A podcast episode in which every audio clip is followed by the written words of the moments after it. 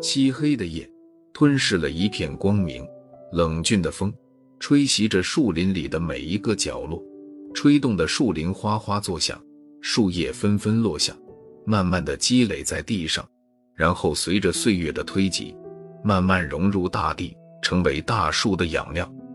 萧瑟的月光下，站着两个人，洁白的月光打落在两人身上，留下一连串的影子。随着两人在月光下的行走，影子被拉着很长，无言以对，只有沉默。两人曾经发誓要永远在一起，永不分离，可惜命运不给他们完成誓言的机会。小泉，你能不离开我吗？穿着红色外套、天蓝色牛仔裤的少女最先开话，紧皱着眉毛，咬着下唇，红润的脸光透着一丝丝雪白。穿着厚重的蓝色运动鞋，一脚下去就是一个宽厚的脚印。没办法，我爸爸要我明天要到美国留学，我试图的阻止我爸爸，但是他不听我的。白色的外衣与黑色的短发在空气中飞舞。今天的风好大，说话都有些模模糊糊，听不清楚。男子的话中夹杂着丝丝无奈。如果可以选择。他宁愿选择与眼前的少女长相厮守，毕竟他们是青梅竹马，从小到大彼此都喜欢着对方。王红，你就不能等我吗？我总有一天会回来的，你等我。小泉猛然间转身到红衣女子的身后，将后者紧紧地抱住，仿佛一刻都不肯放开，粗狂的手臂紧紧抱着她。几乎快将他融入自己灵魂深处去。他也明白，父亲这么做是想要将自己和王红拆开，好让自己和对门的千金小姐丽香在一起。但是自己只喜欢王红，不喜欢对门的理想。难道就是因为对方家境贫寒，就要活活拆散如此相爱的两人吗？为此，父母居然以死相逼，有必要吗？就算自己最后与丽香在一起，他得到也只是一副空有灵魂、没有感情的身体的罢了。可是，我怕你回来之后，那时候你爱的已经不是我。王红抽泣着，眼泪一滴滴的从眼角迸溅出来，打落在地面上，留下一个个印痕。安静的夜晚有些凄凉和悲伤。一枚绿色的树叶飞过小泉面前。轻轻划挂着他的鼻子，一想起因为这件事闹死闹活的父母，小泉有些心酸。凭什么自己就不能得到自己想要的爱？对不起，王红，我不能对不起我的父母。如果我不出国，他们就自杀。我不能因为自己自私的爱而害死他们。小泉轻轻地放开了手，眼泪飞溅，向着家里的方向跑去。他不能再待在这个地方了。如果越待，自己越放不下，不属于自己的东西，永远都不属于自己。强迫也没有用，要恨就恨命运，将他们的家庭差距变得那么大。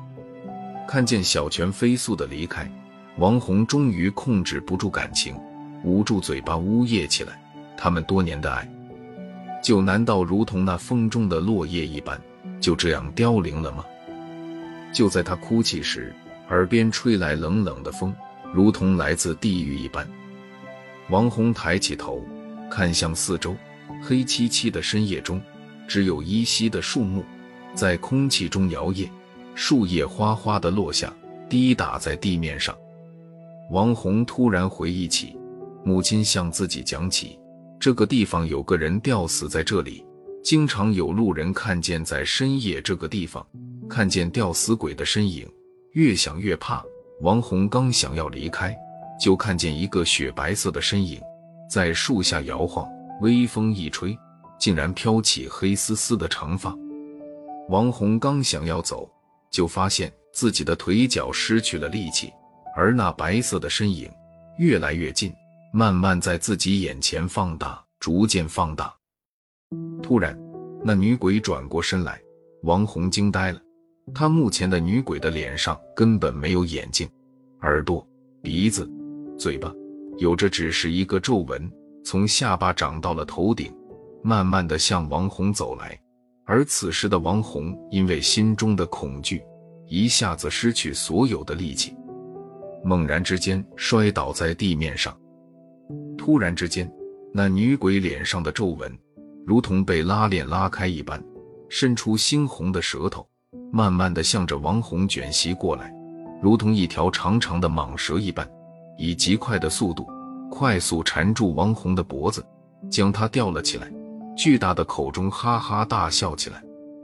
我在这里这么多年，终于有人来陪我了，哈哈哈！空荡的树林一直回响着女鬼欢快的笑声，如同来自地狱一般。救命！救命！王红使出自己最后一点力气，拼命地喊道，眼光越来越暗淡，逐渐失去了色彩。小泉坐着一颗黑色的石头后面抽着烟，吸了一口，吐出一团团烟雾，在空气中形成一道道烟圈，有些稀薄。不知道为什么自己心里有些隐隐作痛，自己总是放心不下王红，总是担心他会出事。不知道为何，心脏跳得越来越快。就在这时，身后传来隐隐约约的“救命，救命”呼喊声。那是王红的声音，小泉急忙向着王红的方向冲过去，很担心后者会出事。不知道跑了多久，隐隐约约看见一棵大树下，一个红色的身影，下面是天蓝色的牛仔裤和蓝色的运动鞋，那分明是王红。小泉急匆匆地赶过去，将王红从树上放了下来，抱在怀中，一侧鼻孔。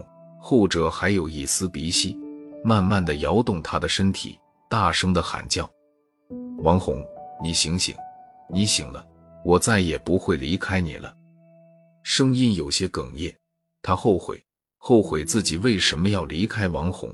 如果自己不离开，那么王红一定不会出现意外的。